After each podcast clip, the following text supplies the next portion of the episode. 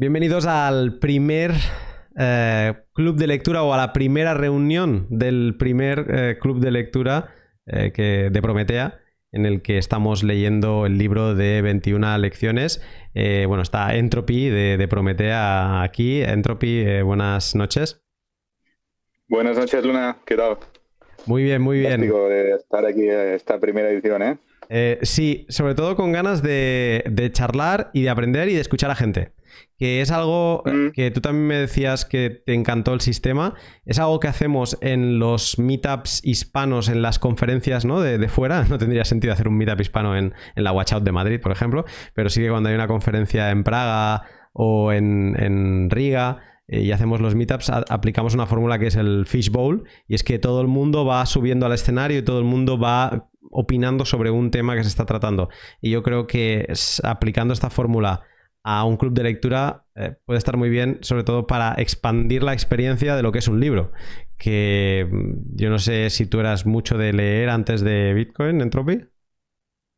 He leído más, eh, creo que en, el tiempo que llevo estudiando Bitcoin, que, todo, lo, anterior. Sí. No, yo, yo, era de leer. Lo que pasa que o sea, desde Bitcoin no he leído nada más que no sea Bitcoin. Antes de Bitcoin me, me encantaba tirarme en el sofá y no moverme horas sea, estar ahí como agarrar una posición mórbida y, solo mover el dedo para pasar páginas y si era un ebook, pues aún mejor, ¿no? Entonces me encanta leer, me encanta el, que desaparezca todo lo demás y el poder compartir pues estos universos que cada uno va creando en su cabeza es lo que me, genera bastante pues... Eh, ¿Cómo decir esto? O sea, que estoy esperando ¿no? que, la gente comparta sus, ideas y, que podamos hablar. Eh, vamos a seguir una estructura muy definida. Vamos a hacer una pequeña introducción al libro. Y eh, pequeña introducción porque todos los que estamos aquí hemos estado leyendo, pero por si alguien escucha este audio y aterriza y quiere tener como una idea más general de, qué es esto de las 21 lecciones de Gigi, vamos a hacer una pequeña introducción y después de esto vamos a saltar a los incendios mentales, que es cómo hemos pensado estructurar, veremos si funciona, si no, pero es como hemos pensado estructurar estas charlas del club de lectura. Y aquí daremos eh, micrófono a quien quiera. Todos vosotros tenéis posibilidad de desmutearos y hablar. Eh, también os pedimos por favor que estéis todos muteados hasta que no vayáis a hablar. y, entonces iremos dando tandas para quien lo quiera para compartir cuál ha sido el incendio mental que le ha provocado a él el libro, cualquiera de los temas que haya ahí dentro, el que haya seleccionado, y que quiera compartir y que quiera conversar. Iremos viendo, vamos a ver cuánto se puede alargar cada incendio y iremos saltando incendios, ¿vale? La idea es ir comentando varios de ellos y como este libro es como un cóctel de ideas, pues yo creo que también le pega mucho este, este esquema. Ya veremos en otro tipo de libros que quizá tengan una línea más argumental, como podría ser una novela o algo por el estilo. Entonces, empecemos con la pequeña introducción a las 21 lecciones de Gigi. Gigi es un bitcoiner eh, que, como muchos de nosotros, pues descubrimos Bitcoin y un poco como que se nos gira el mundo, ¿no? Se nos hace un agujero en el estómago, en la cabeza, dejamos de comer, eh, nos faltan horas al día, intentamos, o sea, practicamos el ahorro desde ese momento, pero no ya es un ahorro económico, es un ahorro de tiempo, intentamos sacar minutos de un trasbordo, de levantarme media hora antes por la mañana, de irme a dormir más tarde, le quitas horas a donde puedes para estudiar, para aprender, para intentar meter dentro de tu cabeza el tamaño, la dimensión de lo que es Bitcoin, ¿no? Entonces, eso es lo que le pasó a él, nos pasa a todos nosotros, pero eh, Gigi se encontró con un tweet de Arjun eh, Balaji, que, bueno, él venía a decir lo que le había enseñado Bitcoin y al final acababa con una pregunta de ¿qué has aprendido tú de Bitcoin? Y entonces Gigi quiso contestar a ese tweet con un tweet, acabó siendo un hilo que no publicó, acabó, o sea, cada vez se le hacía como más largo y él tomó la decisión de decir, mira, ¿sabes qué? Voy a hacer un, un blog. Ese blog al final se acabó convirtiendo, eh, también se fue como creciendo. Y él dijo, mira, esto va a ser un libro. ¿Vale? Entonces, el libro de 21 lecciones son, en 21 lecciones, lo que Bitcoin le ha enseñado a él mientras caía por su madriguera, mientras eh, arrancaba tiempo de donde podía, todas esas lecciones, pues él las sintetiza en 21, divididas en tres temas. Siete lecciones de lecciones aprendidas eh, de filosofía, siete capítulos de lecciones aprendidas en economía y siete capítulos de lecciones aprendidas en tecnología. Entonces, las 21 lecciones de Gigi son una especie de mapa de grutas, ¿no? De estas grutas que son las madrigueras, pues es como él ha caído, ha visitado varias madrigueras, pero en concreto ha escrito sobre estas tres, y él te deja un blueprint, un mapa, para que tú tengas algo a lo que agarrarte cuando te empieces a caer por la madriguera no solo eso, sino que también te hace pensar, ¿no? Y te hace eh, pues tomar idea de hacia incluso de estarás de acuerdo, no estarás de acuerdo, te genera rechazo lo que dice, lo que no, sobre todo para que cuando bajes por esa madriguera, pues sepas qué quieres seguir investigando o no. Entonces es una fantástica introducción a Bitcoin. Si no tienes ni idea de Bitcoin y te pica un, poco el gusanillo y quieres tener como una visión así muy general, pues es uno de esos libros, habría otros, ¿eh? Eh, se me viene a la cabeza el Internet del Dinero de Andreas Antonopoulos, por ejemplo. Pero este es un libro desde otro ángulo que me parece bastante interesante. Y yo creo, no sé si Entropy quieres añadir algo más, pero que sería una buena introducción a lo que es 21 lecciones de Gigi. Sí, totalmente. Eh, creo que lo dijimos cuando introducimos el club de lectura. Creo que este libro toca muchos temas muy brevemente, pero son temas que vamos a que, se encuentran en el viaje de todo Bitcoiner y los, los enseñas son solo dos tres frases claves por capítulo que luego te dan eh, lugar a, profundizar por muchas madrigueras y creo que lo vamos a ver viendo en, en, en, los clubes de lectura que vayamos haciendo en el futuro que estas ideas van a salir siempre por eso a mí me gustaba para, para para empezar y para también como primer libro de la editorial porque es un es un, lugar de partida, digamos, para, para cualquiera que, que se quiera introducir en Bitcoin. Pues con esta introducción creo que bastante sintética y breve, vamos a empezar con nuestros incendios mentales. Entonces te voy a pedir, Entrópicas, los honores. Y mm, decir que después de que Entropy exponga eh, su incendio, la idea es que podamos debatir sobre él quien quiera, o sea, que pueda añadir, comentar qué le pareció esa idea y, así, ¿vale? Entonces vamos a ir viendo cómo lo, podemos hacer. Entropy, ¿qué incendio mental te gustaría destacar de 21 lecciones? Dale, em, yo voy con una que es del, es del primer capítulo y creo que no la dijimos en el, en el grupo. Y es la cita de Satoshi que, dice, la naturaleza de Bitcoin es tal que una vez que se lanzó la versión 0.1, su diseño principal quedó grabado en piedra para el resto de su vida. Esto a, mí al principio me, me, causó un incendio porque, no al principio, sino incluso un poco después, porque cuando te enteras que, que el código de Bitcoin no es el, el que escribió Satoshi, que hay muy poco código del que ha escrito Satoshi eh, hoy en día, se ha modificado todo, em, se han hecho mil cambios y he pensado, ¿cómo puede ser que este diseño que ha quedado grabado en piedra se pueda modificar tanto y sea tan diferente? ¿no? Y, eh, y un día de, estas revelaciones me di cuenta, vale, es que lo, para mí lo, que entiendo de esta frase ya me dice si pensar lo mismo, es que el, diseño que ha quedado grabado en piedra es el, el, 21 millones o el, eh, o sea, o el, no poder eh, eh, o el no poder hacer un doble gasto, ¿no? Estas, estas reglas de consenso son las que han quedado grabadas en piedra. Y cómo interpretemos esto, o sea, es la, la, la, manera de interpretar esto es como, como, como, tú vas cambiando el código, pero estos principios son los que están, los que están ahí grabados. Y mm, ahí podríamos pasar a lo de que es todo texto y, y, también la parte de que nosotros somos los que reforzamos las reglas y nosotros somos los que estamos grabando esto a piedra. Em, esta fue una de mis primeras. No sé si qué queréis aportar a esto. Mm.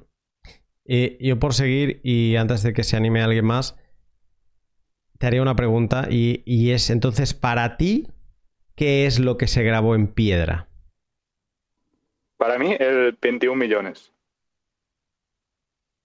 Vale. El 21 millones y el, y el o sea, estas, las, las, las reglas del consenso son las que para mí se grabaron en piedra. Pero han, han, cambiado también algunas de las reglas de consenso. O sea, siempre por, sí, por soft sí. forks y demás, pero eso ha cambiado. Ha cambiado como, pero el doble gasto y el 21 millones no ha cambiado. O sea, no- algunas. No, creo que algunas, o sea, sí, algunas reglas de consenso. O sea, las más, para mí, para mí se reduce al 21 millones y al doble gasto. O sea, y esto mm, ha quedado ahí grabado. ¿Cómo, ¿Cómo expresemos esta manera de hacerlo? Yo creo que esto es lo que puede cambiar. Pero para mí son estas dos. ¿Quién se anima a comentar esta, este incendio de Entropy?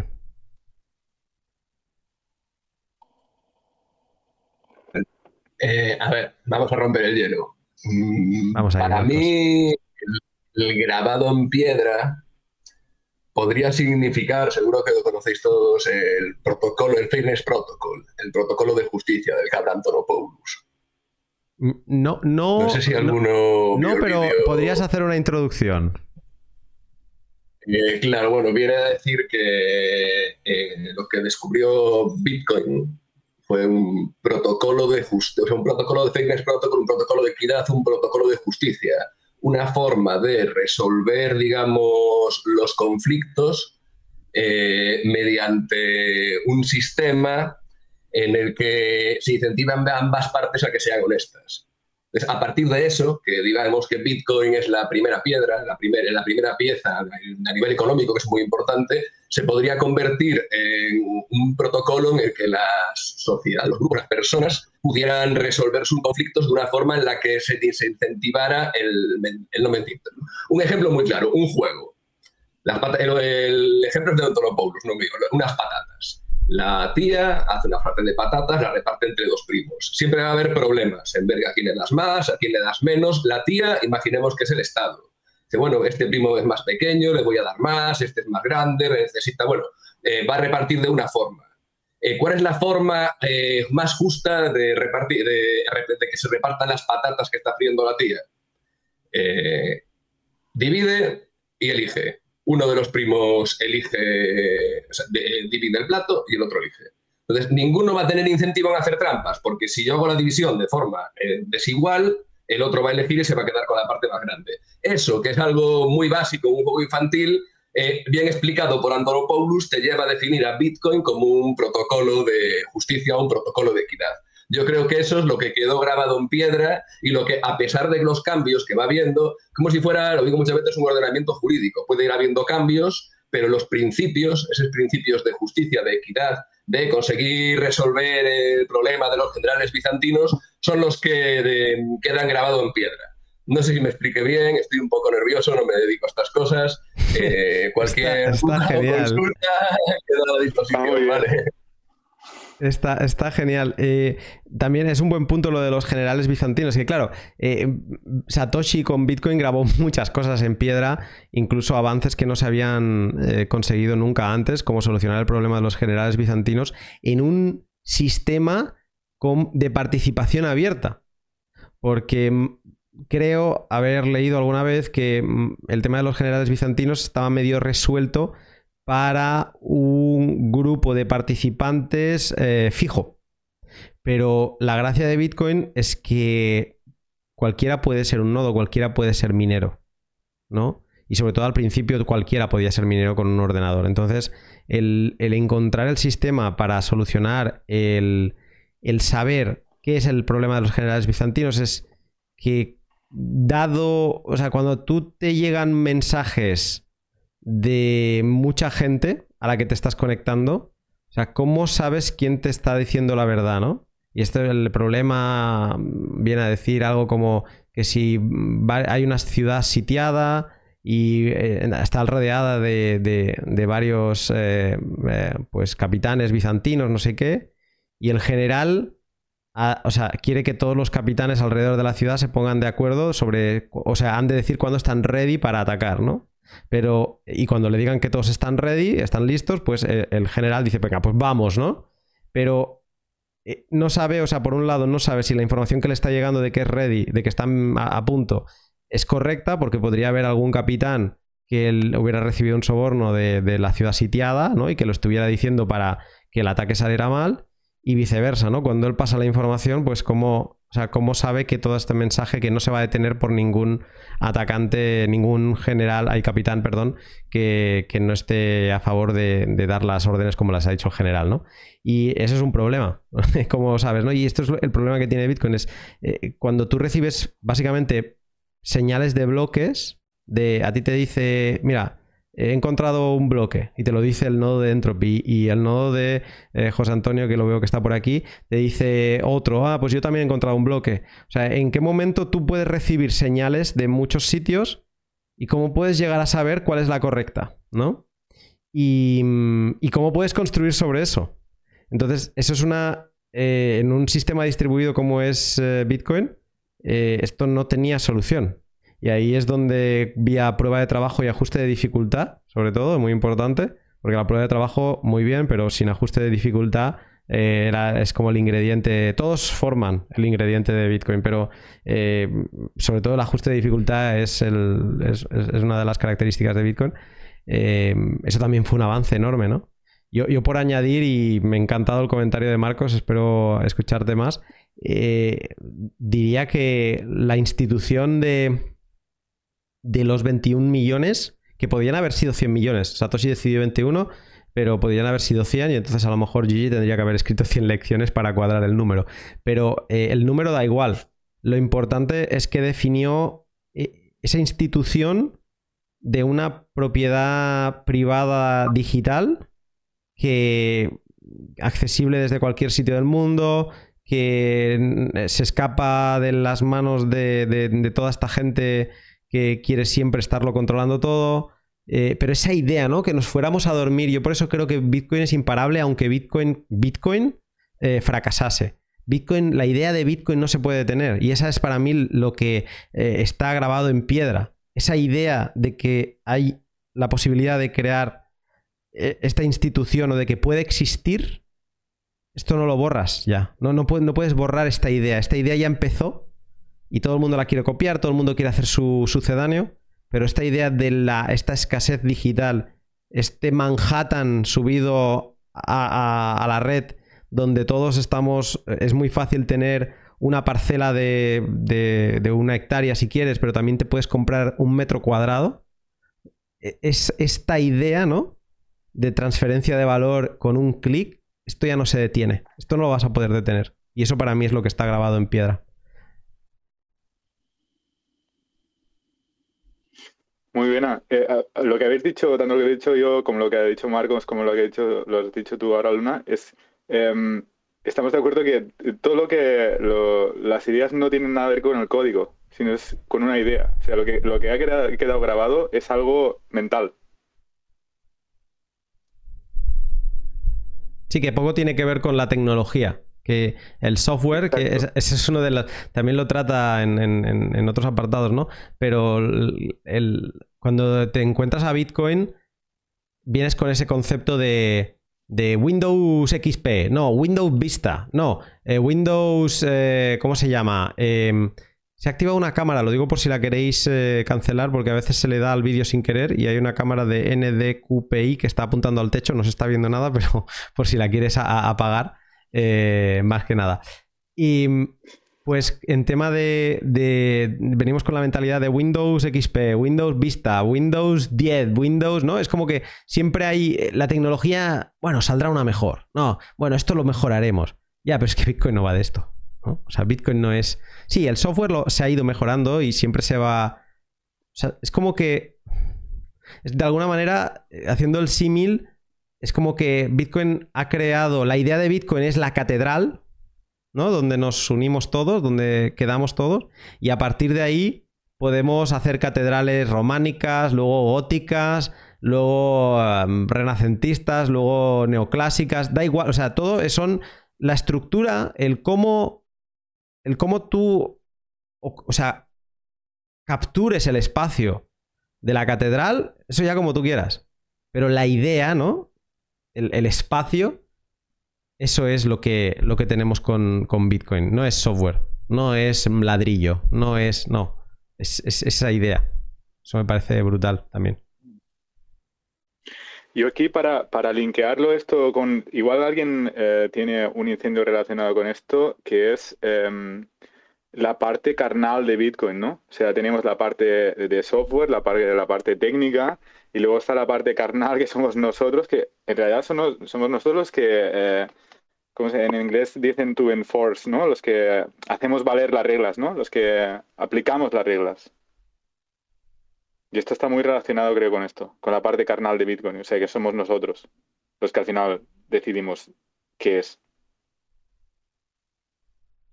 ¿Quién se anima con este incendio a sumar la suya? Si no, pasaremos a otro. Yo aquí, yo aquí eh, me tengo preguntado yo hace años, ¿eh?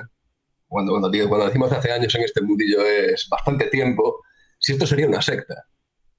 Me lo pregunté a mí mismo y después de razonarlo, después de estudiar, después de, ver, eh, en plan, cuando ves un poco también quiénes están detrás del proyecto, dices, si esto realmente es una secta, eh, los que están detrás de esto, desde Mixapo, eh, Halfine y el propio Satoshi, ¿sabes? Son auténticos cracks, Entonces, y es matemática, no estamos hablando de, creencias. Entonces, sí, yo creo que esa parte eh, carnal, como dice Entropy, eh, la tuvimos, o al menos yo la tuve y supe, me lo cuestioné todo. En plan, esto será, voy por el buen camino o se me está yendo la cabeza.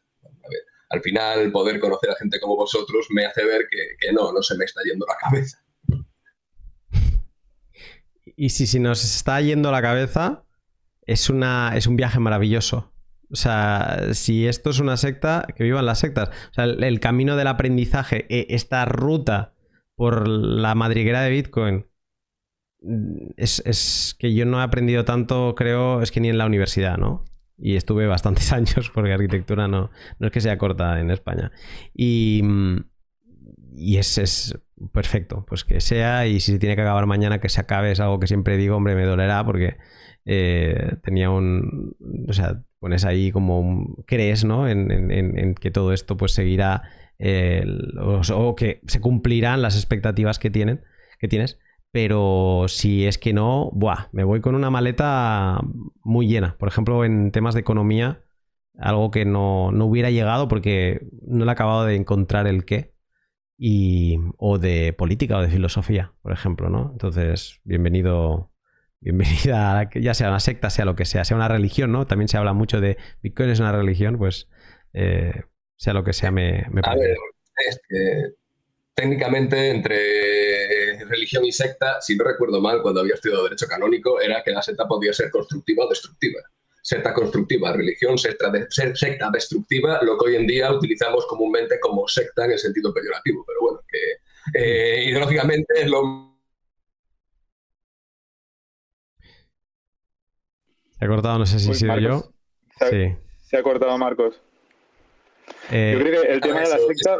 Ah, decía que, era, que, es, lo mismo, que desde tu punto de vista del término secta constructiva, religión, secta destructiva, secta en el sentido peyorativo. Es como afecte, cómo afecte la creencia a cada uno en la vida, si de forma positiva o negativa relacionado esto con, lo de la secta, las sectas también utilizan em, mecanismos coercitivos y, de presión y de fuerza, ¿no? O sea, te obligan a hacer algo y no puedes salir. Yo creo que con Bitcoin es algo voluntario. O sea, yo, creo que una vez lo ves, es la consecuencia para cualquier persona racional, una vez está expuesta a estas ideas, es acabar siendo Bitcoin. Es que no, hay, no hay otra. Por lo que dices tú también, que es matemática, es física, o sea, no hay no sé, es una cosa eh, que viene de A, luego viene B. O sea, es una cosa racional.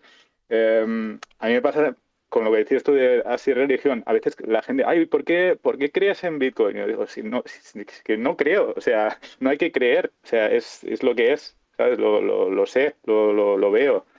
Otra cosa que puedes estar de acuerdo, quieras eh, creer en otro modelo, tal, o, pero no es, em, es una cosa matemática, física. Me, ha, encantado esto de es que Bitcoin es. No es que crea, es que es. ¿Y qué es Bitcoin? Bueno, pues por ejemplo, es que es muchas cosas, pero te podría decir que Bitcoin es aprender y tomar perspectiva del dinero que tenemos hoy en día. Es entender que hace mm, apenas 200 años eh, o 150 no existían bancos centrales como los conocemos hoy y no, no estábamos, la, la idea en la cabeza de la gente no era que el dinero fuera algo público, respaldado por nadie. Hace solo 150 años. Entonces, ¿qué es Bitcoin? Bitcoin es, es todo esto, ¿no? Entonces es que Bitcoin es y luego es el, protocolo en sí solo, la, esta institución de los 21 millones de unidades, de, esta escasez digital, eh, pero Bitcoin es y es muchas cosas. Es, como eh, Marcos tiene en la foto de perfil Soma, que Soma simboliza lo opuesto a Bitcoin. Soma es la pastilla azul que daba Morfeo. Mientras que Bitcoin es, creo que es la, roja, ¿no? La que te enviaba por el viaje a, Matrix o viceversa. Bueno, mm. Bitcoin es esa pastilla que te hace abrir los ojos, ¿no? Es lo opuesto al soma de un mundo feliz. Entonces, Bitcoin es, Bitcoin es, es, es pero vamos, es en mayúsculas.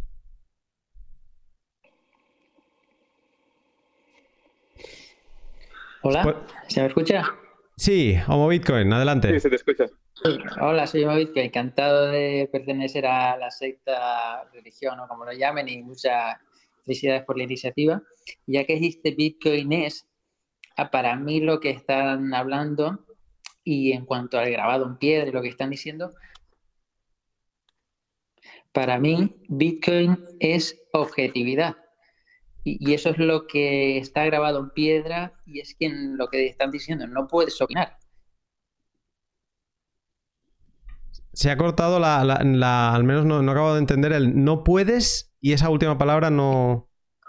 Perdón, que eso, no puedes opinar. Eh, Bitcoin es matemáticas, es física y todos podemos ver la chain, podemos ver de a quién le pertenece quién, de dónde vino cuál, y no es como este es mi color favorito, esta es mi peli favorito, me gusta Barbie o me gusta Ken o lo que quieras.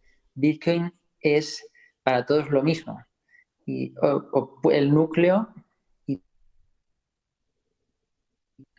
perdón, puede significar cosas diferentes, pero todos vemos la misma cosa y todos medimos lo mismo y eso para mí es, Bitcoin, es lo que estamos contando, que es objetividad. Esa es la, lo, que me ha surgido todo lo que estamos hablando.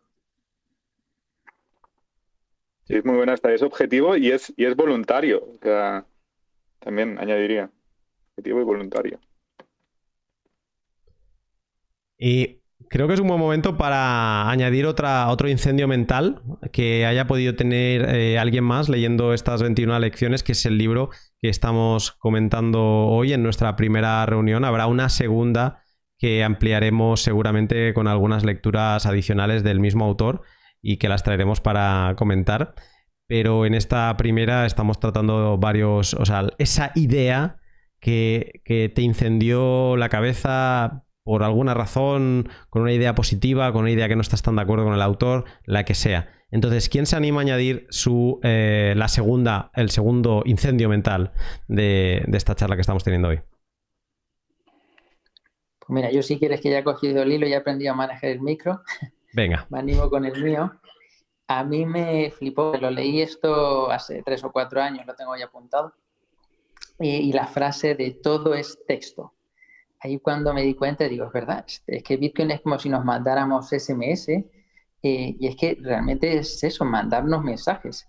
Es, como una comunicación entre personas y cuando me di cuenta de eso dije, es que esto, si hay libertad de comunicación, es imparable. Esto no lo para nadie porque no puedes parar con la comunicación. Entonces, para mí esa reflexión de texto, comunicación, libertad de comunicación, barra Bitcoin imparable, ese fue mi incendio. Venga, ¿quién se anima?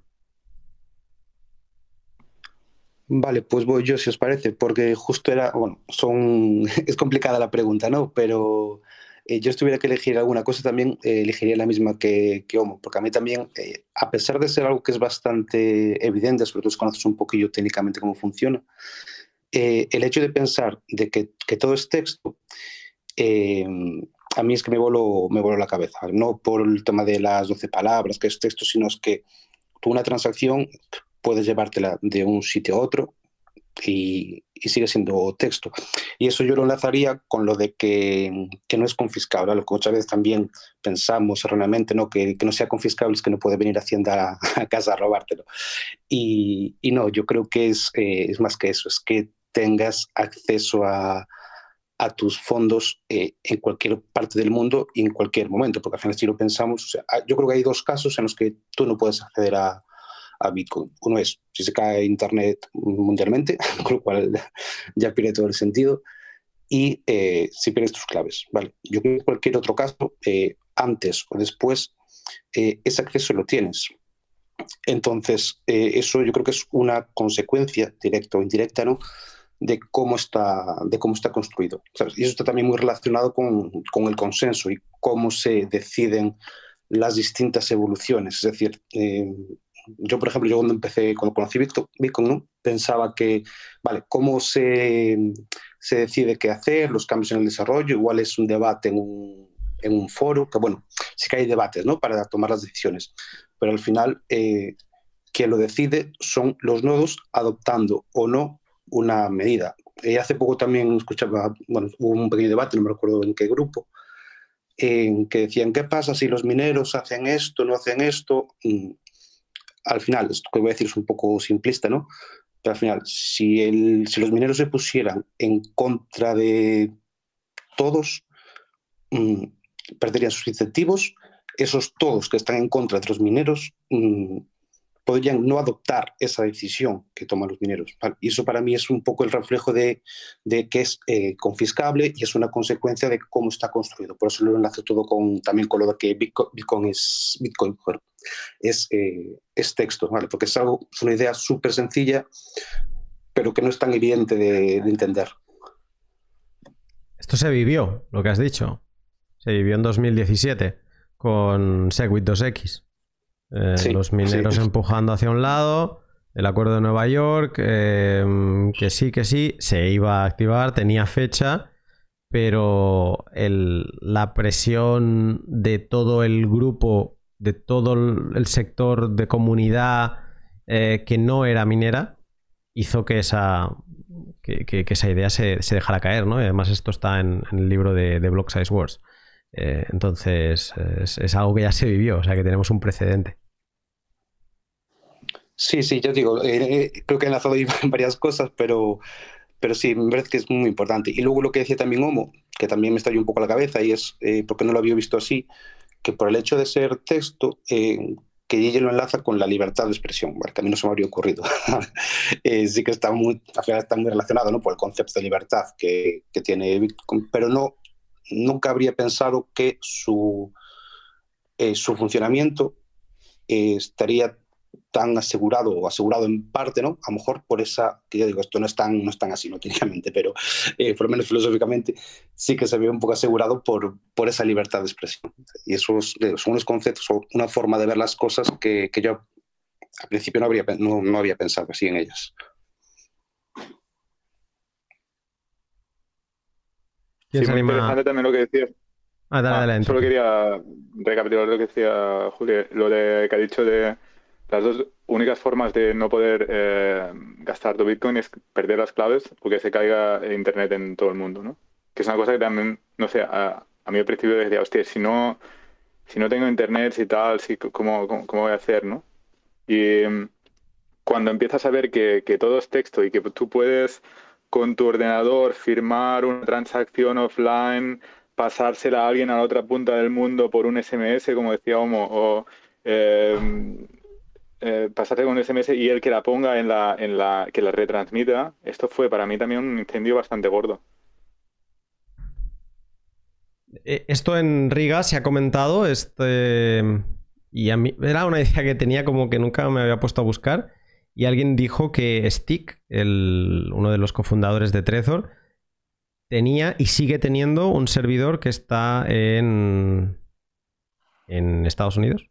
Es un número de teléfono de mm. Estados Unidos y tú le puedes enviar cualquier transacción desde SMS y él te la propaga a la red. Entonces ahora imagínate que por alguna razón te quedas sin internet en el móvil eh, te quedas sin datos. y tú tienes una Watch Only en el móvil y quieres. Ay, no, Watch Only no te serviría. Tienes una Hot Wallet y quieres hacer una transacción, pues eh, la puedes retransmitir sin internet, ¿no? Y eso hablo de algo sencillo, ¿no? Te has quedado sin datos en el móvil, pero eh, te puede pasar que estés en una situación de guerra y desaparece internet de tu territorio. Bitcoin es texto. Y esto, la idea de Homo, o sea, entiendo el incendio que le haya podido causar. A mí también me lo causó hace 2019, creo que fue, eh, en un podcast con Sergi, que me puse a analizar para poder hablar del ciclo de vida de una transacción. Y dije, es que todo es maldito texto, todo es texto. Las transacciones, todo es texto. Entonces es que es, es una maravilla, ¿no? Matemática y texto, pero matemática traducida a texto. Y todo eso es lo que nos, nos cambiamos con Bitcoin. Un, bloque minado al final es un texto muy particular que cumple una regla matemática sobre el, todo el otro texto que es el bloque, ¿no?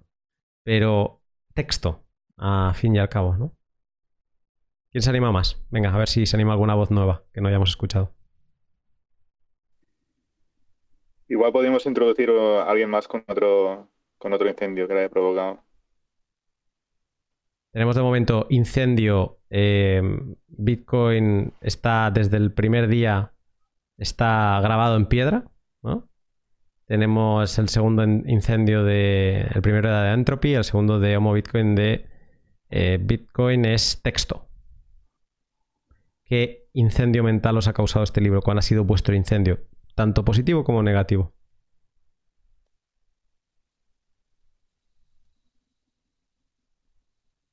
Podéis saltar en cualquier momento también para comentar y tal. ¿eh? Los micros están abiertos. O sea. Dadlo.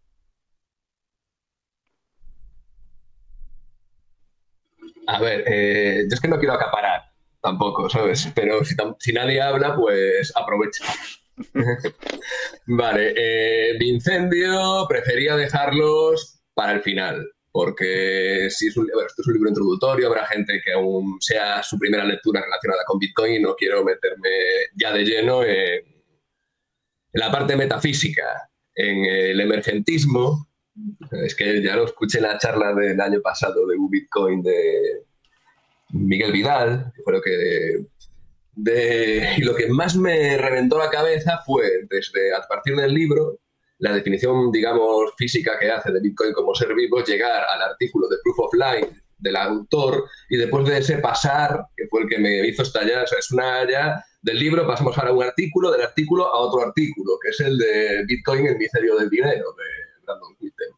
Es que ese me estuve todo el fin de semana que eso, me miraba la setas por el campo, me venía Bitcoin, le encontraba sentido, decía, Dios, pero te haces plantear qué eres, ya seré un huésped de, Bitcoin realmente, lo que hablamos un poco por el grupo, eso a mí me tuvo un fin de semana entero que era, digamos, en una parte que, no es para nada mi campo, ni es para nada, digamos, la, mi primera caída, no, no, es por lo que acabo de caer, eh, pero me dejó, me abrió, digamos, en algo que estaba escarbando un poquillo y me abrió un túnel que no, no contaba con encontrarlo, la verdad.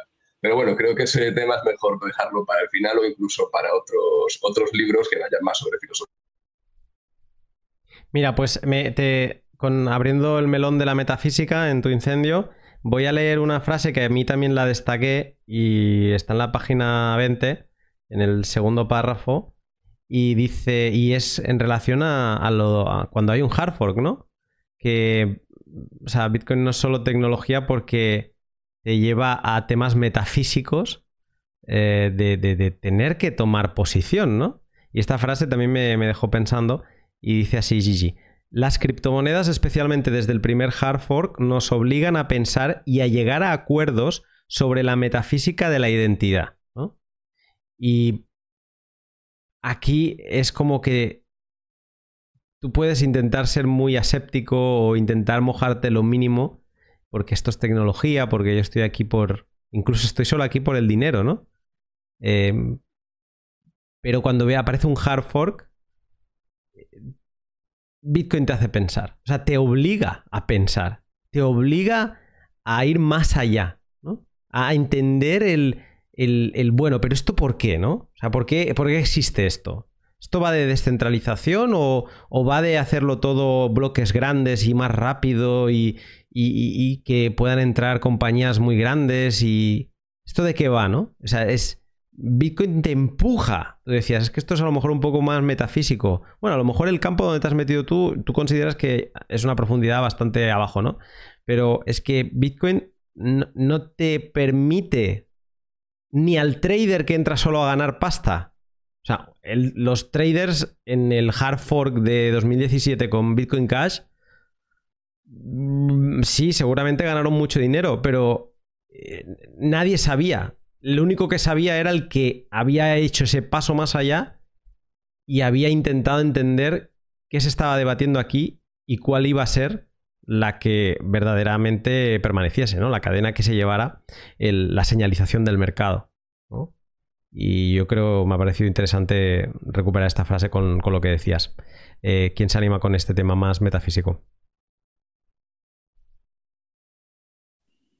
Yo para, si, para seguir un poco lo de Marcos, si nadie propone un, tema más, es eh, lo que decía que miraba las setas y eh, ese misterio, ¿no? Y ese, y ese en el libro sale una, mm, cita de Merkel, creo, que es que Bitcoin nos, paga para, mantenerlo vivo. Que esto fue una cosa también que estuve unos días dándole, vueltas.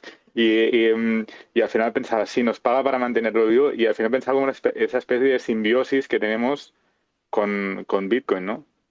Y también lo, que nos hace replantear la, la, la capa base, que es el, el valor y el, y el, transmitirnos valor, igualmente como los, los, los, los, árboles se comunican a, través del micelio, y el micelio es la ayuda que, que los árboles, eh, le dan ayuda a los árboles para, para, saber si a un árbol le faltan cosas o tienen que repartirse nutrientes, cosas de estas. Es como el Internet de la naturaleza, ya lo habréis visto en el artículo que, que, salió recomendado y tal. Em, no, teníamos un, un, una, capa base para, para universal. No, no, no, había una, una, una, capa de valor. O sea, teníamos medidas universales para el tiempo, para, para la métrica, o sea, lo que es un metro, lo que es un segundo, tal, no sé qué. Pero para el valor no teníamos nada. Y ahora tenemos Bitcoin. Y esto a mí también estuve semanas eh, explotando la cabeza con eso. Si vosotros eh, tenéis algo que decir, eso. Eh, sí, lo de hablando de qué, pasaría si no hubiera Internet. Pues en uno de estos artículos hasta te dan la solución. O sea, la solución al menos teórica. Decía, teóricamente se podrían transmitir eh, transacciones de Bitcoin a través del micelio.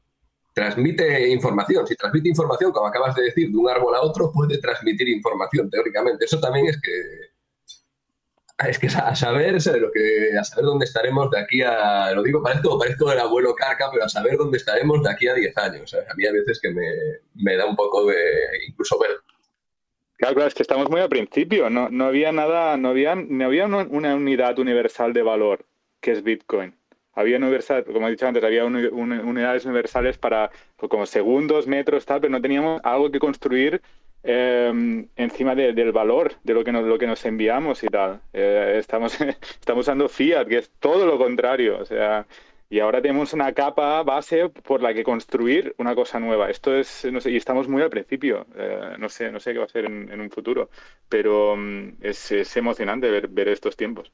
Y mm, por lo que decías antes, si se acaba de entender, es que necesitamos solo, solo con que haya una persona que tenga conexión a Internet, con que haya una persona que tenga una copia de la blockchain, o sea, o de la timechain, eh, mejor, em, se pueden destruir miles de copias, pero con solo que haya una persona que la, que la conserve y la pueda transmitir, ya, ya vamos, tira. O sea, y mientras nos podamos pasar eh, transacciones firmadas por SMS, pues tira también, ¿sabes? O sea, eh, la resiliencia está ahí. Hola, buenas noches. ¿Me escucháis? Sí, escuchamos. Alto y claro. Vale. Sí, bueno, eh, soy José Antonio, ¿vale? Me, tenéis ahí. Eh, estaba, cuando estábamos hablando de lo de Merkel, hay una cosa que, lo del ser vivo, hay una cosa que cuando le das vueltas empiezas a pensar, y a mí alguien me dijo una vez, los mineros trabajan para la red. No, todos trabajamos para la red. Todos. El que tiene un nodo porque está replicando la red. El que tiene Bitcoin porque está eh, trabajando para el consenso, está creando el consenso, aceptando las reglas. Todos trabajamos para Bitcoin. Bitcoin no trabaja para nosotros, trabajamos para Bitcoin. Somos parte de ese mecanismo que necesita Bitcoin para sobrevivir y trabajamos para él, no trabaja él para nosotros. Eso es una cosa que, y, de ahí lo del, lo micelium, porque lo que hace es una simbiosis, no sé, nos es útil y a la vez nosotros le somos útiles a Bitcoin. ¿Vale? Incluso podría decir que es un, es un, es un hongo simbiótico, ¿vale? No, no, nadie se aprovecha de él, sino que lo que hacemos es compartir con, con ese organismo simbiótico algo. Él nos da valor para transmitir y nosotros le damos a él todo lo que necesita. El minero le da esa creación de transacciones, los que tienen un nodo le, le, dan esa, esa esa resiliencia, y los demás le están dando valor. Aunque no tengas un nodo, solo por el mero hecho de tener Bitcoin, le estás dando valor a la red. Eso para mí es algo importante y que de ese organismo vivo, eh, de ese concepto de organismo vivo, es muy importante para mí, vamos, yo lo creo, yo creo que es un, concepto bestial. Incluso, José Antonio, dirías que los críticos, y aquí críticos te puedo sumar desde Talebs hasta el propio gobierno de China con todos sus baneos, o sea, también trabajarían para Bitcoin, ¿no? Porque están también trabajando en demostrar su antifragilidad, ¿no? Y al final todo eso es como que e, es una herramienta más. No sé si le has dado una vuelta a esto. Pues mira, no le había dado una vuelta, pero incluso yo creo que la gente que no le ha dado una vuelta a Bitcoin, la gente que ha pensado en Bitcoin nunca como algo útil, al final eh, están también trabajando para esa resiliencia. Es decir, somos una minoría. Estamos en el momento de la tecnología que en la curva de Garner dirías antes de saltar el, el abismo, el the chasm antes de cruzar ese abismo. Y estamos ahí y seguimos estando después de 15 años. Y creo que cada momento, cuanto más resistencia haya, como tú bien decías, cuanto más esos gobiernos y esos grandes poderes y esos medios de comunicación pongan eh, argumentos en contra de Bitcoin, pero eso siga existiendo y esté a la vez que Taleb lo critica, esté, validando las tesis de Taleb de la, de antifragilidad, y de, y de y, en ese momento estamos, está todo trabajando a favor de Bitcoin.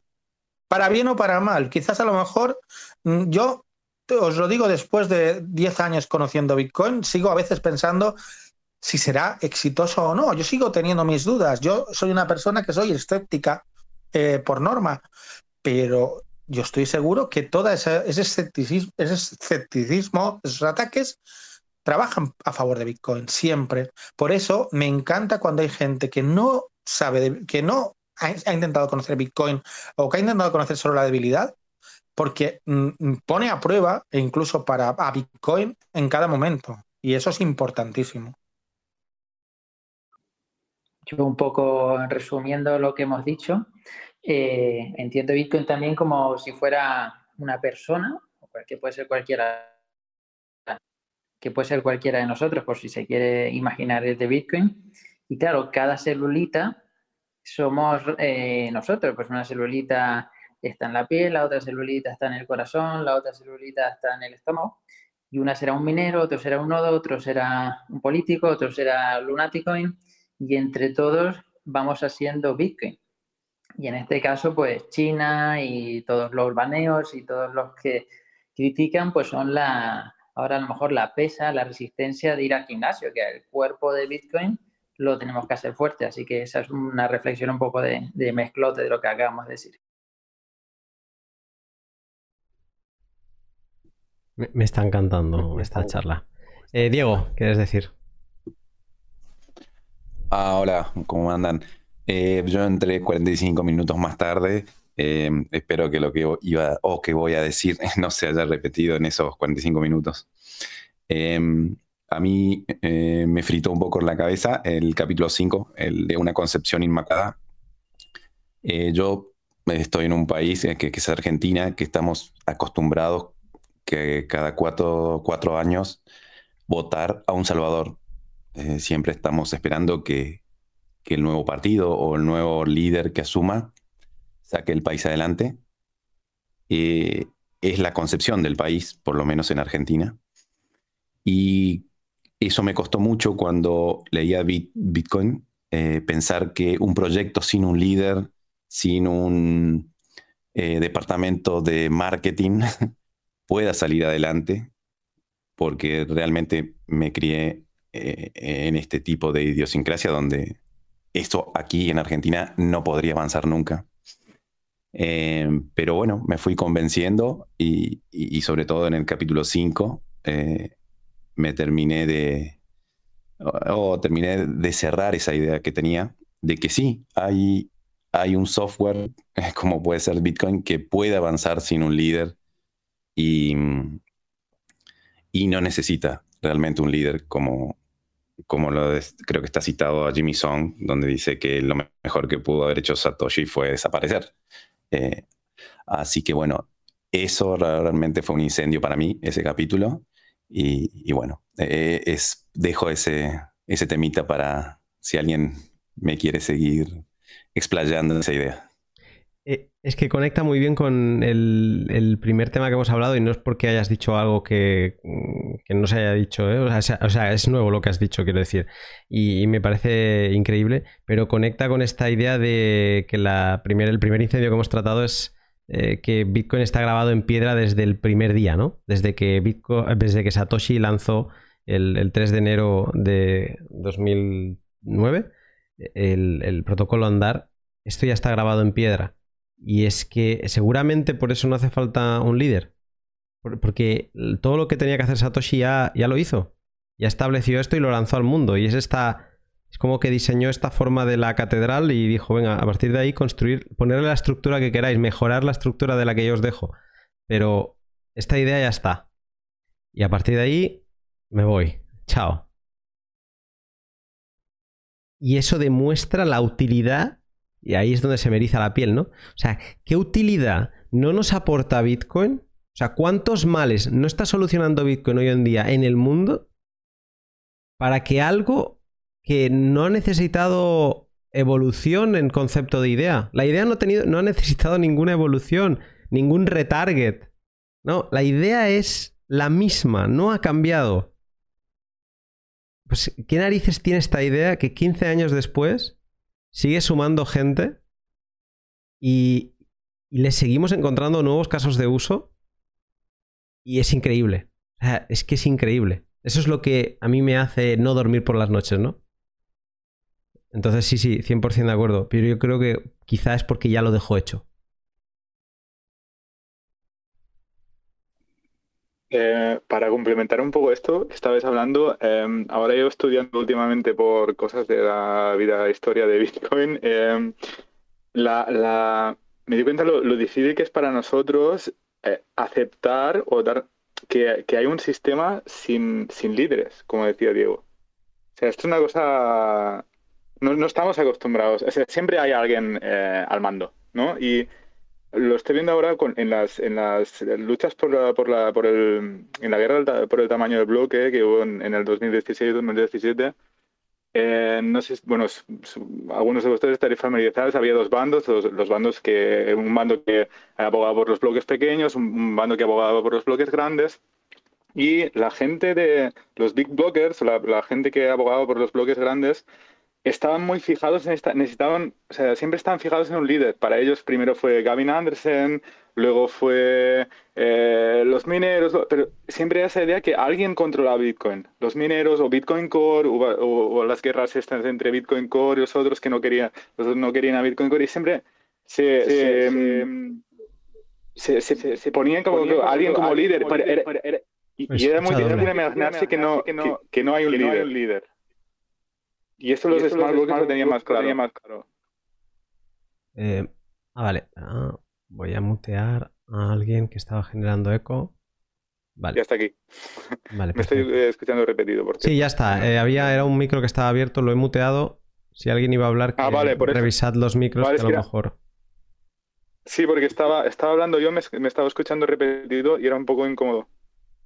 Sí, sí, era un micro, estaba abierto. Em, de Andrew Go. Andrew, no sé, yo te he muteado, no sé si te va a permitir hablar. Si quisieras hablar, eh, no sé si puedes, no sé si incluso puedes, ¿se puede levantar la mano aquí? Bueno, es algo que hemos de, aprender. Ahora lo miramos. Si no, em, mencióname en el grupo de Telegram si quieres hablar y te desmuteo si es que no puedes desmutearte. Em, sin duda, el, ¿cómo se llama? El, el ah, este hombre, el que, el que le llamaban el Bitcoin Jesus, eh, que es el de Eh, Roger Ver. Roger Ver. Roger Ver tiene frases de estas de, de verse como líder y que Bitcoin está perdido Mm. sin él. Mm, Tiene Sí. alguna frase que ahora no recuerdo bien, pero algo del tipo, lo hice con Bitcoin, lo haré con Bitcoin Cash. Como si Bitcoin hubiera llegado a ser lo que era en 2016-17 gracias a él, ¿no? Claro, es que se busca siempre, se busca siempre un responsable, un líder, ¿no? O- y aquí no tenemos, no tenemos líder. Sí, Vamos, para es agregar a ese. absolutamente complicado. Perdona, Diego, te he cortado, pero voy a, voy a ser muy rápido. Un concepto muy extraño, no lo dice Gigi y no lo he leído en ningún sitio, pero Bitcoin es la primera estructura totalmente anarquista que existe. Anarquista en el concepto de no necesita un gobierno, no neces- no necesita una cúpula, no necesita dirigentes que lo lleven adelante porque va solo con el consenso. ¿Vale? Eso es un concepto que a mí me, me bombardea. No lo he leído en el libro de Gigi, pero ese concepto de algo que puede funcionar de forma absolutamente anarquista desde el punto de vista bueno, de sin un gobierno, es una bomba también. Y corto. Vale, eh, me gustaría seguir el hilo de José Antonio, eh, que también fue uno de los, de, los, de los puntos a los que llegué desde los enemigos del comercio, cuando Escotado hablaba precisamente del anarquismo proudhoniano. Eh, joder, lo tengo apuntado, todavía lo puedo compartir por el grupo. eh, yo lo leí ese párrafo y digo, hostia, esto es Bitcoin. Esto a Proudhon le faltaba esta tecnología para poder eh, escalar su modelo. Después de buscando también, empecé a relacionar entre Bitcoin, Proudhon, anarquismo, llegué a un, a un libro muy, muy chulo que es Blockchain. Blockchain es un libro antiguo, no es de ahora. eh, Fuego prometeico, aceite de serpiente.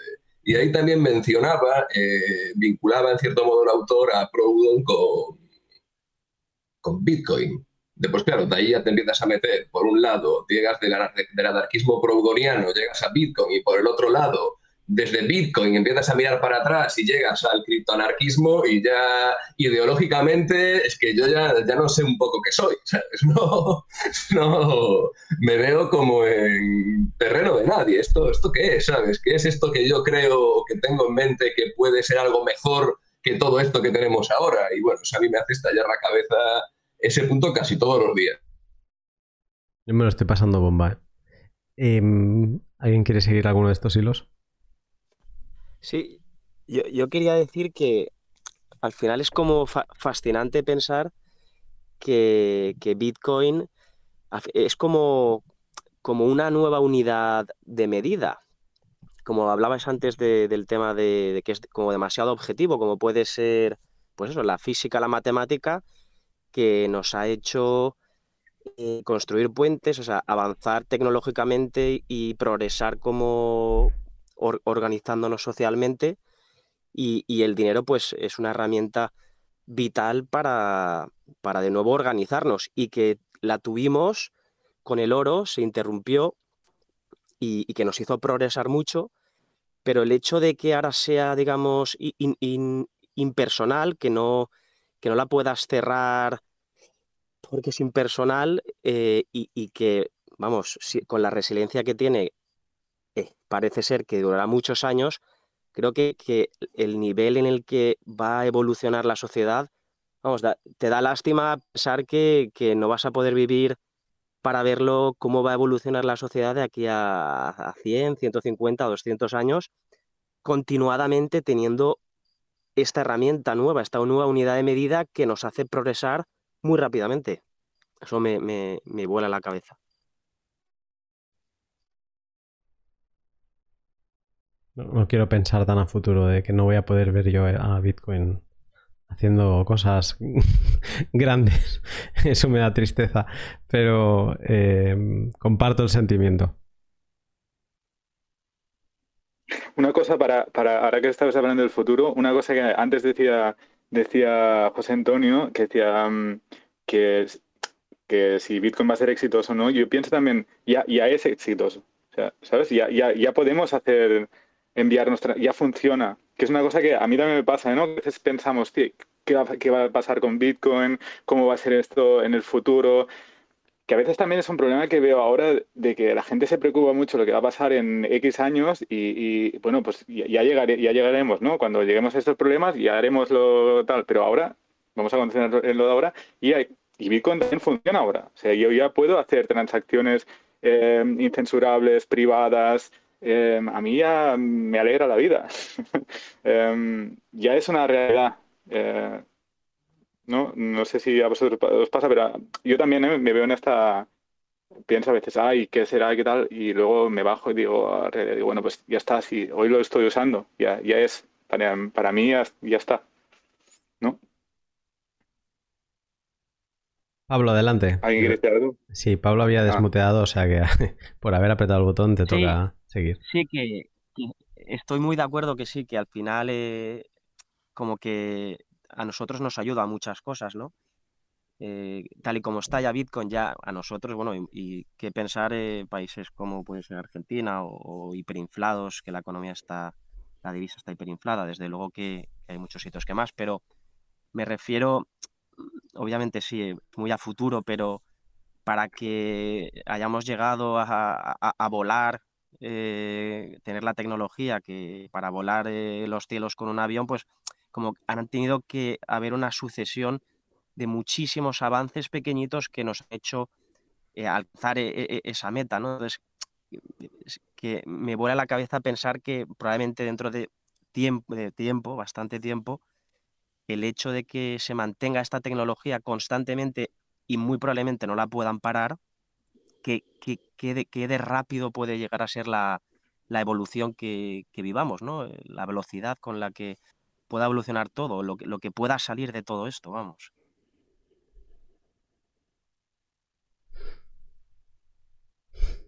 No sé si quiere añadir alguien más a estos temas, pero recordar que aquí estamos compartiendo incendios mentales que nos ha generado el libro. Eh, la idea de un grupo de lectura no es leer el libro, sí que se pueden leer citas, em, pero la idea es compartir, hacer que la lectura no sea solo la vuestra, sino escuchar a otras personas que también lo han leído y, construir sobre estas ideas, ¿no? Y por eso estamos eh, repescando incendios mentales que os haya causado el libro. Y de momento llevamos, yo tengo apuntados eh, cinco. Ha habido uno ahí que se ha derivado en, como en esa parte metafísica y también como Bitcoin es un ser vivo, que ha estado bastante intensa. Y luego tenemos la de grabada en piedra, Bitcoin es texto, la Concepción Inmaculada. ¿Alguien quiere eh, añadir algún incendio más? Pues me arranco yo con uno. A mí, el incendio que. Es un incendio de los que me sentí mío. Que leía a Gigi y yo pensé. Esto lo podría haber escrito yo. Y es de las cosas con las que me voy de Bitcoin, aunque explote mañana y se vaya a cero, ¿no? Como dicen todos los críticos. Y voy a volver a leer un, trozo pequeño, ¿vale? Es capítulo 8, la ignorancia financiera. Y dice así, dice el segundo párrafo. Para entender un nuevo sistema monetario, primero hay que familiarizarse con el antiguo. Pronto me di cuenta de que la educación financiera que se me ofreció en el sistema educativo fue prácticamente nula y empecé como si fuera un niño a hacerme muchas preguntas. ¿Vale? Era aquí sigue con cómo funciona el sistema bancario, eh, cómo funciona el mercado de valores, etcétera, ¿no? Esa es prácticamente mi historia. Es eh, en muchos aspectos, ¿no? Yo al final me gusta visitar muchas madrigueras, pero esta es de, las que más me ha capturado. El darme cuenta que es una, madriguera que engaña, además. Cuando empiezas en Bitcoin te, captura mucho la imaginación el, el 1971, seguramente muy empujado por el libro del patrón Bitcoin de, de Seifa Dynamus. Y entonces es como que ahí ves la frontera de donde empezó las cosas a ir mal. Pero estiras del hilo, sigues estudiando, te vas yendo hacia abajo en la madriguera, llegas a 1933, la orden ejecutiva 6102, la creación de la FED en 1913, la, eh, la guerra de, secesión en, en, la guerra civil americana en Estados Unidos en 1864, si no me equivoco, y cómo antes de eso en Estados Unidos había el dinero no era público eh, no había banco central en Estados Unidos y, el dinero se emitía de forma privada. Cada banco emitía sus, eh, sus billetes. Y como esa era la norma en todos los países del mundo, en Escocia, en Canadá o en muchos países del mundo, y, vas tirando para abajo y vas y llegas a, la época donde no había ni el dinero papel y era todo metálico y, y, como entonces es, una caída infinita que para mí yo no puedo pensar y darme cuenta de las tropelías que hacen hoy sin tener todo ese background, ¿no? Y ese background también, leer este párrafo me hizo pensar y decir, es que es verdad, no a mí no me han enseñado nada. es normal que tenga familiares que se crean que el, el euro sigue respaldado por oro y que puedes ir al Banco de España y te darán oro por, por euros. Entiendo que sea así, esto es un caso verídico, esto me ha pasado a mí eh, con un familiar que quería apostar dinero a que el lunes, era un fin de semana, que el lunes podíamos ir al Banco Central a, a retirar oro, ¿no? Entonces, eh, es que no nos enseñan nada. Entonces, para mí esta es de. es un incendio porque es mi incendio con Bitcoin. Es uno de mis grandes incendios con Bitcoin. Totalmente, a mí me pasó, eh, yo vengo de, bueno, yo estudié ADE, que es lo que, lo que se estudia cuando eh, no sabes más, más, más o menos lo que quieres hacer. y, y, yo lo pienso a veces, incluso yo tenía, que en, en ADE no era economía pura, no era una carrera de economía, pero sí tenía una cierta exposición a, a, a la economía y al mundo empresarial y tal. Y, y yo nunca estuve, o sea, nunca me, enseñaron lo que es el dinero, nunca me había puesto a... O sea, sí que, sí que me enseñaban eh, políticas keynesianas y de gasto y tal, pero nunca supe lo que era la escuela austríaca, por ejemplo. Y, y, a veces pienso si incluso yo que he tenido un poco, un poco, ¿eh? no, no sé, pero un poco de exposición a, una parte más económica y tal, no sabía muchas cosas de, del dinero Mm, mm, lo veo que la gente no tenga ni idea de en qué, en, qué, en, qué, en qué estamos metidos y que sea muy difícil despertar de esto y darte cuenta de dónde, estás metido. Yo creo que e, esto es el, em, la base, porque si no sabes que tampoco, si no sabes qué problema resuelve el Bitcoin, no vas a apreciarlo. O sea, primero tienes que saber dónde estás y, y, y, por qué todo está tan jodido. Y entonces si alguien entiende esto, yo creo que cuando le explicas Bitcoin, el, ya, ya, vas, o sea, ya es el paso natural de decir, vale, lo entiendo. Pero si no sabes qué problema te resuelve, si no sabes cómo estás en esa carrera de la rata, cómo estás de jodido, no, mm, por mucho que te digan, ah, es que hay un sistema de un dinero duro, tal, no. Yo creo que es, despertar de eso es, es, complicado. Y yo creo que lo, puse en, cuando estábamos comentando el, el 21 de elecciones aquí en el chat, que que a la hora de aprender Bitcoin no, no, es solo aprender Bitcoin y cómo funciona todo, que es una voladura de cabeza tremenda, sino aparte tienes que desaprender. O sea, tienes de, que desaprender todo lo que has aprendido, todo el sistema que te han enseñado, todo lo que has visto en televisión, en la familia, tal, no sé qué, no sé cuántos, y, aceptar que es un sistema totalmente corrupto y con unos, incentivos eh, malísimos, o sea, desastrosos. Y esto, esto es una barrera eh, tremenda yo creo que mucha gente también te cuesta entender Bitcoin, le cuesta entender eh, este sistema porque es difícil salir de esto. No sé si alguien quiere aportar esto. Sí, eh, sí, Entropy. A mí me pasa lo mismo. Te, como, como, comentas, yo estudié también, bueno, ciencias empresariales, yo soy más menos joven que tú. Entonces, a mí, yo recuerdo que temas de dinero o temas de qué es la inflación, por qué se produce la inflación, no los veías. O sea, para, la inflación era algo que estaba dentro del paradigma. y que se Pero iba a algo sí, sí, totalmente. Sí. Efectivamente, estaba dentro del paradigma y se producía.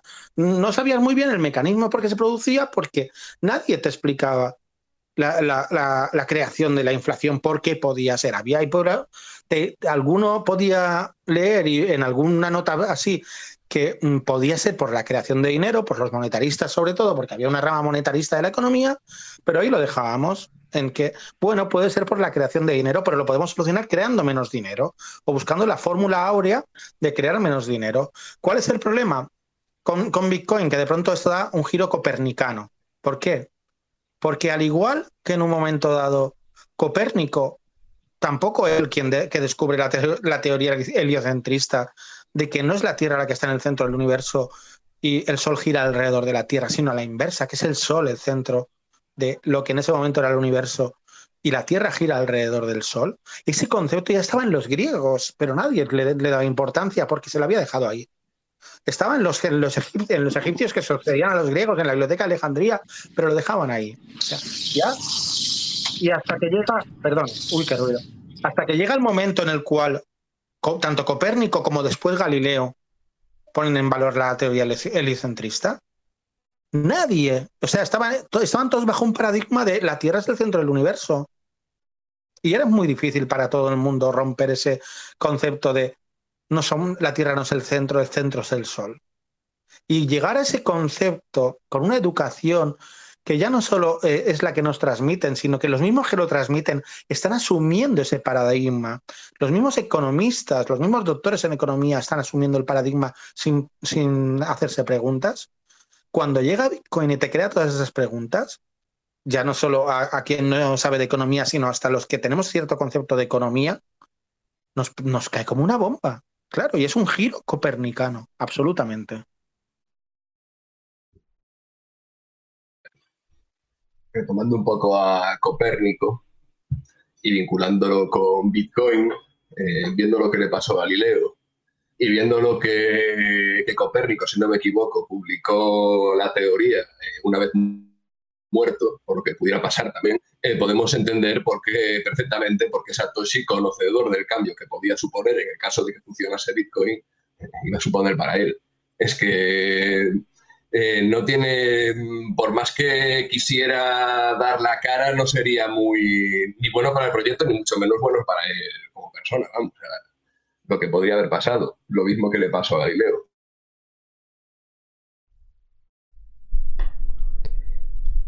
La rotura de mente de la parte económica de Bitcoin, sobre todo por no lo que está dentro de Bitcoin, sino a lo que te lleva a entender Bitcoin, toda esta historia del dinero y demás, yo creo que es chocante y que puede generar rechazo en mucha gente por darse cuenta que, o por no querer aceptar la mentira en la que ha vivido, ¿no?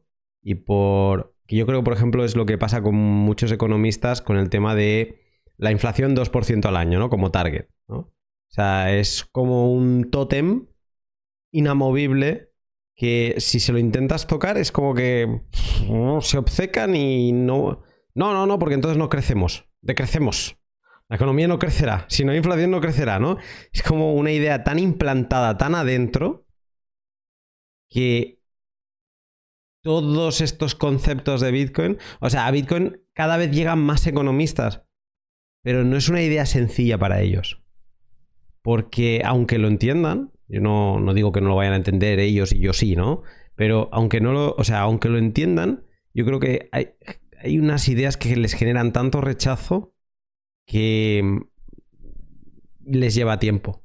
Y eso puede ser como lo que comentaba ahora José Antonio de, de, de- de- del Copérnico y, la rotura mental, ¿no? De, tiempo que llevó um, realmente pues aceptar o llegó en el momento, ¿no? La idea se fue repitiendo hasta que llegó en un momento donde, bueno, pues venga, va, ok, sí, ahora sí que la vamos a tratar. Y, y es una lucha constante. Eh, sirve esta lucha para aprender un montón más, para hacer de hacer tú mismo de, de- de tu propio abogado del diablo, ¿no? Contigo mismo y, y decir, bueno, pero el fiat que tiene bueno, ¿no? Pero, bueno, vale, pero esto que me están diciendo que tiene bueno, ¿no? Y aprendes un montón, pero así por momentos te das cuenta de eso, ¿no? Que los economistas están chocando con una barrera que son muchos años, décadas de, machaque en una línea y Bitcoin le rompe muchos esquemas como a todos nosotros.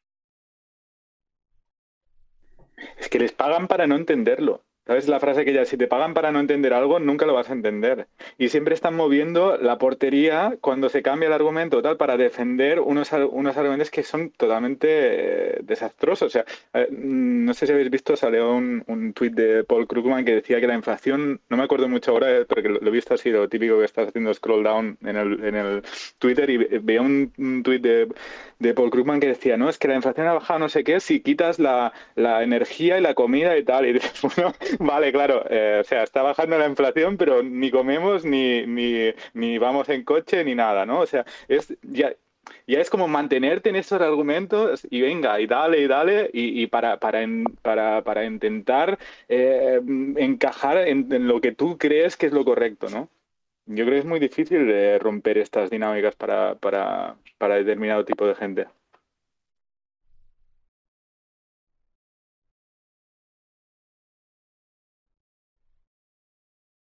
Y esto para mí conecta con lo de la vara de medir valor.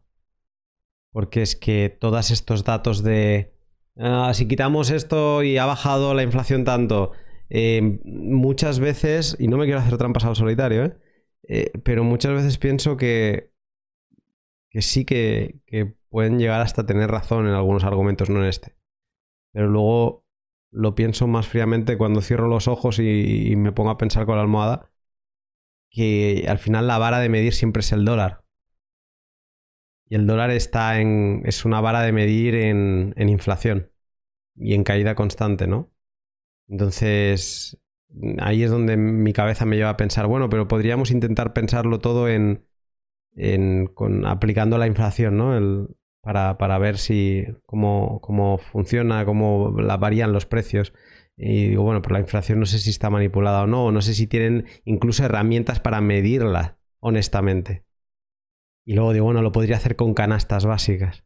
Pero ¿cómo, cómo fijamos una canasta básica si al final lo estamos midiendo con una herramienta que sufre defectos cantillón eh, constantemente, ¿no? Entonces, las canastas básicas en sí misma están alteradas por, por esa divisa y muchas de las métricas están alteradas por esa divisa. Entonces, em, el valor de las cosas es muy difícil. Es muy difícil encontrar una herramienta de medida del valor cuando el valor es subjetivo, ¿no? Ya sé que en esto estoy como llegando a un imposible, pero estos días me leía a, los escolásticos de la escuela de Salamanca y ahora no me acuerdo bien bien cómo era la frase, de Juan de Lugo que venía a decir algo como que o sea, es imposible crear ningún sistema porque el, el, el, solo Dios, ¿no? Ellos eran todos religiosos, dice, solo Dios es capaz de tener la información de todo lo que está pasando en todo momento con todas las mercancías. Y es el único capaz de poder crear ese modelo que realmente funcione. Y como nadie es Dios aquí, es imposible. Y en esa época hablaban de la fijación de precios, de qué precio tienen que tener los alimentos necesarios. y ellos abogaban en el 1600 por un. por hacer. O sea, porque el precio que mandara fuera el precio de mercado. El precio convenido entre las dos partes de un acuerdo. Porque él venía a decir que no se pueden fijar precios porque solo Dios los podría fijar. ¿No? Y esto yo creo que es un poco lo mismo. Es, o sea, es, esa pescadilla que yo tengo en mi cabeza que nunca acaba de morderse la cola, pero o sea, es como que siempre está girando y es el... Siempre vuelvo al principio y es el, intentar definir el, valor. Y, y, al final Bitcoin, con su volatilidad, no volatilidad, pero es, yo creo que puede acabar siendo eso, esa vara de medir el valor de las cosas en el mundo. Porque es lo que es. Y sí, eh, tendrán mucha variación hasta que lleguen Bitcoin a, un cierto momento, ¿no? Pero es que aún así, cuando Bitcoin, imaginemos que llega a una adopción global, no sé qué, aún así tendrá variación. Porque de golpe un objeto eh, tendrá más demanda y por lo tanto se, mm, depreciará porque empezará a valer más de lo que valía ayer en Bitcoin, mm, o sea, será más accesible, podrás comprar, eh, o sea, con ese objeto podrás comprar más Bitcoin y viceversa, necesitarás más Bitcoin para poder comprar ese objeto, pero quizá esa volatilidad, ahora lo he hablado desde un objeto, pero también podrá haber volatilidad en el precio de Bitcoin porque de golpe por alguna razón hay más demanda de dinero, hay más demanda de Bitcoin. Y, y no sería, eso es donde estoy ahora mismo con mi cabeza, y no sería lógico que eso sucediera. O sea, no sería lógico porque al final es, eso es lo que es un mercado. Que un mercado es ese reflejo de cuando una cosa se necesita. No sé, estoy ahí. Pero sí que me parece como sensata la idea de, de recuperando a, a Juan de Lugo, eh, solo hay, vamos a poner a este ente, vamos a hablar de Dios, ¿no? Sin que yo sea religioso y tal, pero o sea, si no tenemos, es imposible que tengamos el conocimiento absoluto de todos los datos, de todo lo que sucede en el mercado, ¿no sería lógico dejar de intentar uh, jugar a ser Dios, que es lo que hace la banca central, y, centrarnos a tomar esta vara de medir el valor que es Bitcoin y dejar que el mercado haga su trabajo, que es eh, a través de los farolillos de los precios que decían los austríacos, irnos marcando el camino de las necesidades y de dónde dedicar recursos y dónde no. Pero es que si lo piensas, el, el concepto mismo de volatilidad es un concepto que podríamos decir geocéntrico, dolarcéntrico. Es decir, para nosotros el centro del universo es ahora mismo el dólar. El centro del universo económico es el dólar. Y todo lo que se mueva con respecto al dólar tiene volatilidad. Que yo es una cosa que siempre me pregunta, ¿y por qué tenemos que medir la volatilidad con respecto al dólar? Si el dólar en sí es volátil, este, estamos midiendo como una doble volatilidad.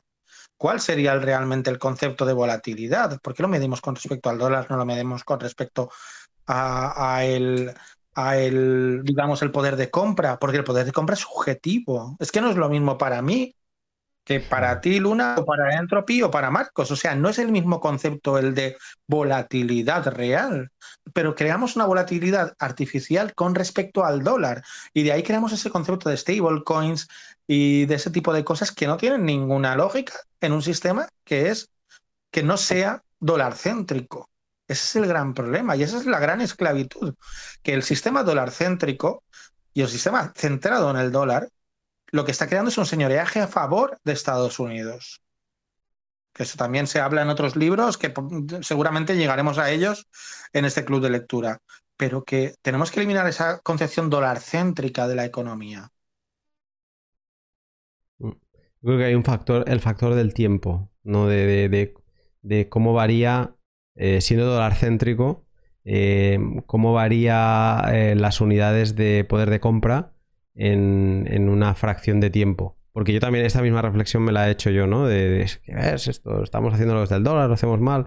Eh, pero si nos olvidamos del dólar, es como el, el dólar es más estable, ¿no? Es, es, como, aunque esté en caída, pero es una caída, es una pendiente de esas que en la carretera no te ponen bueno, me gustaría decirlo esto con boca más abierta. Si Diego, que está en, en Buenos Aires, eh, con el peso, sí que es una de esas pendientes que te ponen cinco eh, señales de cuidado, porque si no tienes los frenos a punto, te vas abajo, ¿no? Teoría del dólar es como que es una pendiente pues más ligerita, mientras que Bitcoin, el, problema, entre comillas, es que te pega unas, unos quiebros arriba y abajo que por unidad de tiempo te varía más, ¿no? Te varía más que otro que otro activo. Yo creo que por ahí es por donde alguien te discutiría de da igual, da igual que el dólar esté cayendo, pero cae siempre como es una caída estable y, lenta y digamos que eso te, te, resuelve un miedo que tiene el hombre, que es la incerteza, ¿no? Y la incerteza se, eh, tiene, se puede contabilizar, digamos, como tiene un, es un coste, y, Bitcoin suma más incerteza y por lo tanto tiene un mayor coste de, atesorar.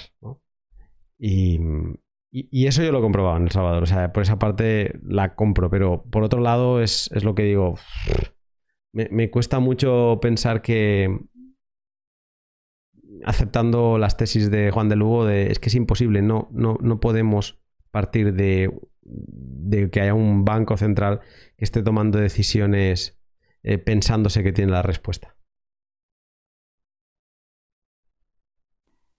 Yo quería hacer un pequeño inciso con lo que estabais hablando ahora vosotros dos, eh, lo que estabas diciendo tú, Luna, de, de que estabas estudiando los escolásticos y la vara de medir, con lo que decía José Antonio de la, del giro copernicano, que por qué en, en, en, otros campos como la matemática o la, la física, la astronomía, la historia de la moneda es un poco una historia de, conocimiento que va en una dirección ¿no? unidireccional. No, no podemos pensar que hoy en día que, que, la Tierra es el centro del, del, del, universo. ¿no?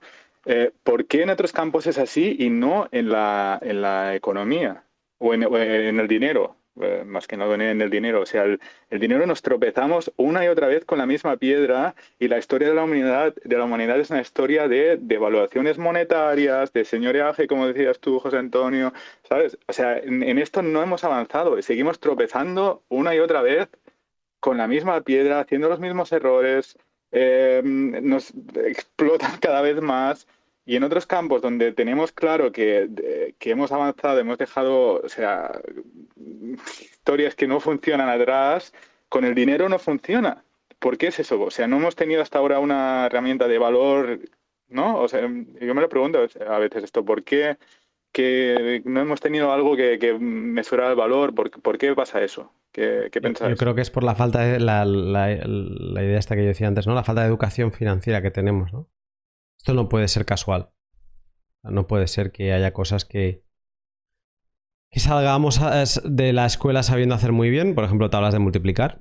¿Vale? es una herramienta que, la tenemos siempre en la cabeza y ya, vale. Pues hacer una multiplicación ahí comprando macetas o lo que sea y ver las que hay. Ah, vale, pues son tantas. Y que haya cosas como esta que no, la tengamos. O sea, es que no, tenga, no tenemos ni, ni un poquito. No, tenemos ni un poquito de, para donde podernos agarrar. Entonces yo creo que ahí está la respuesta. O sea, que, se nos puedan aprovechar lo de, que también lo menciona en el libro, ¿no? El, impuesto oculto, que es la inflación. ¿Por qué es oculto? Porque es que no genera, no te quita votos. Sí, no te quita votos cuando ya se va a doble dígito. Pero si no, está ahí oculta. Encima, encima si, si, si llegáramos al 2%, esto se lo tuve que hacer la reflexión a un buen amigo mío. Le dije, pero tú te das cuenta, porque me dijo, ya, la inflación ya baja.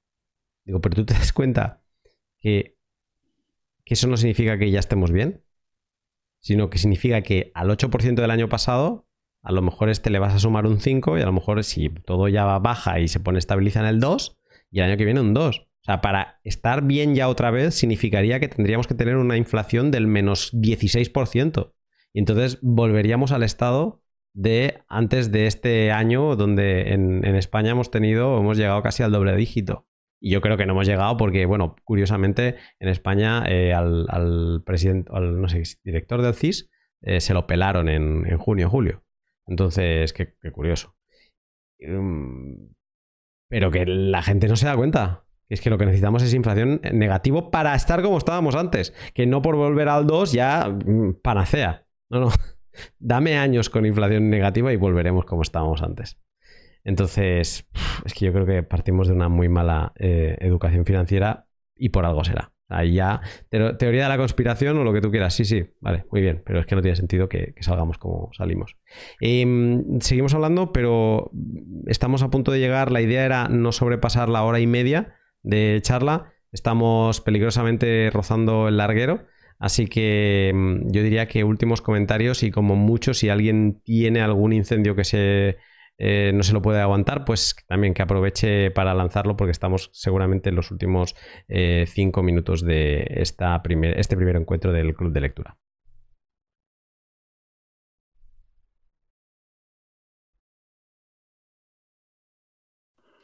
Sin nada que decir, nada, yo voy a, completar una cosa que has dicho tú eh, esto último porque me lo estoy haciendo encima. Y es que, hostia, es que hay cero interés de que sepamos esto. O sea, y como decías tú, eh, no es, yo no, yo no creo que sea la teoría de conspiración que haya tres, eh, tres individuos ahí que están con los, con los, ¿no? Como una marioneta ahí gestionando, no. Pero simplemente el, el sistema de incentivos es totalmente perverso. Y, la gente que está ahí dentro está incentivada a seguir haciendo lo mismo y a que no se sepa nada. Y tal como no sabemos nada de, la, de economía, no sabemos nada de nutrición, no sé vosotros, pero yo de pequeño nos recomendaban colacao con cereales para desayunar, que es una bomba de azúcar y de, o sea, todo mal, o sea, todo mal. Y los incentivos están ahí para seguir. Y tal como, un poco para cerrar, ¿eh? pero tal como decíamos que, que, que Bitcoin es un, ¿no? nos paga para, para, para seguir alimentándolo y tal, yo también creo que el fiat, el fiat tiene su sistema de, pagarlo para mantenerlo vivo. Y hay gente que es cantillonaria eh, sabiéndolo, ¿no? Son los, los, grandes cantillonarios que se aprovechan de la, de la creación del dinero, que van, que, que mm, se aprovechan de, la, de, las empresas y tal, pero es que hay gente que sin saberlo también, porque están, están dentro de la rueda y ya, y ya les va bien, y es lo que ven, y es lo que transmiten. Son gente que sin quererlo eh, están eh, trabajando y fomentando estas ideas del, sistema Fiat que estamos, que estamos viviendo. Y es muy difícil salir de esta rueda. Ya está, hasta aquí. Si alguien tiene que eh, añadir algo más, ahora al final.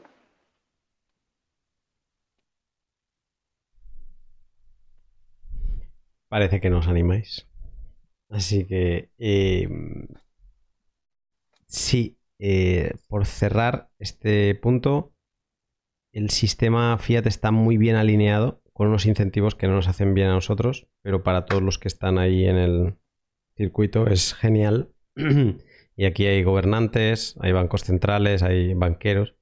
Y es un. El Fiat es un sistema de deuda, basado en la deuda y que prima la deuda.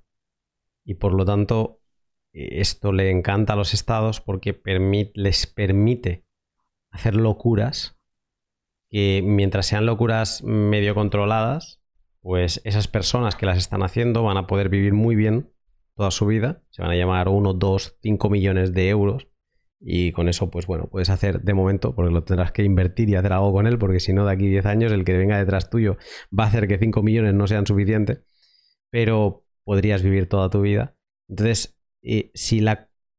O sea, si la consecuencia de que tú robes 5 millones es que endeudas a tu país, no pasa nada porque como el sistema está basado en deuda y cada vez se imprime más y cada vez se amplía la oferta monetaria, pues esa deuda que hoy, que tú has metido tu país en ella, em, hoy es muy gorda, pero mañana cada vez es más pequeña. Porque el, numerario no cambia, la deuda no sufre inflación, pero sí que le acabas, eh, si se aumenta la oferta monetaria, cada vez es más fácil pagar la deuda.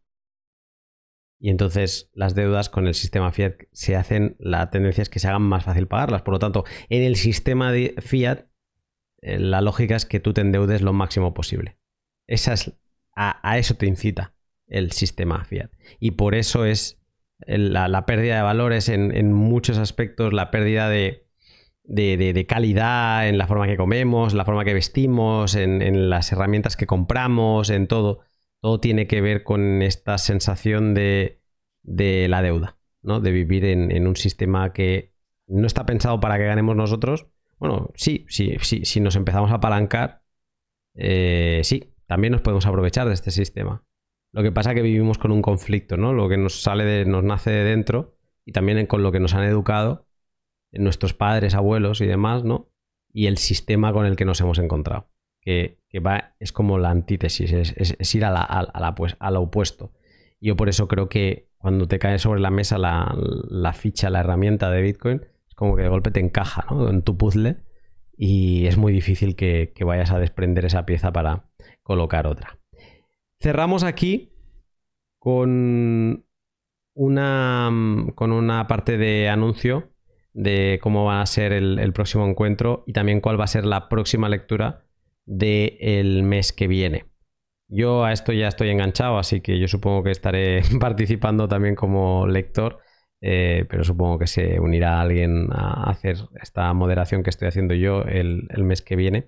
El libro que en este caso mm, se ha escogido con Entropy, un poco viendo y también apoyándonos en, esta idea del libro de 21 lecciones de estos tres temas, ¿no? O sea, la idea es como eh, profundizar en uno de estos temas y, ¿por qué no?, después seguir profundizando.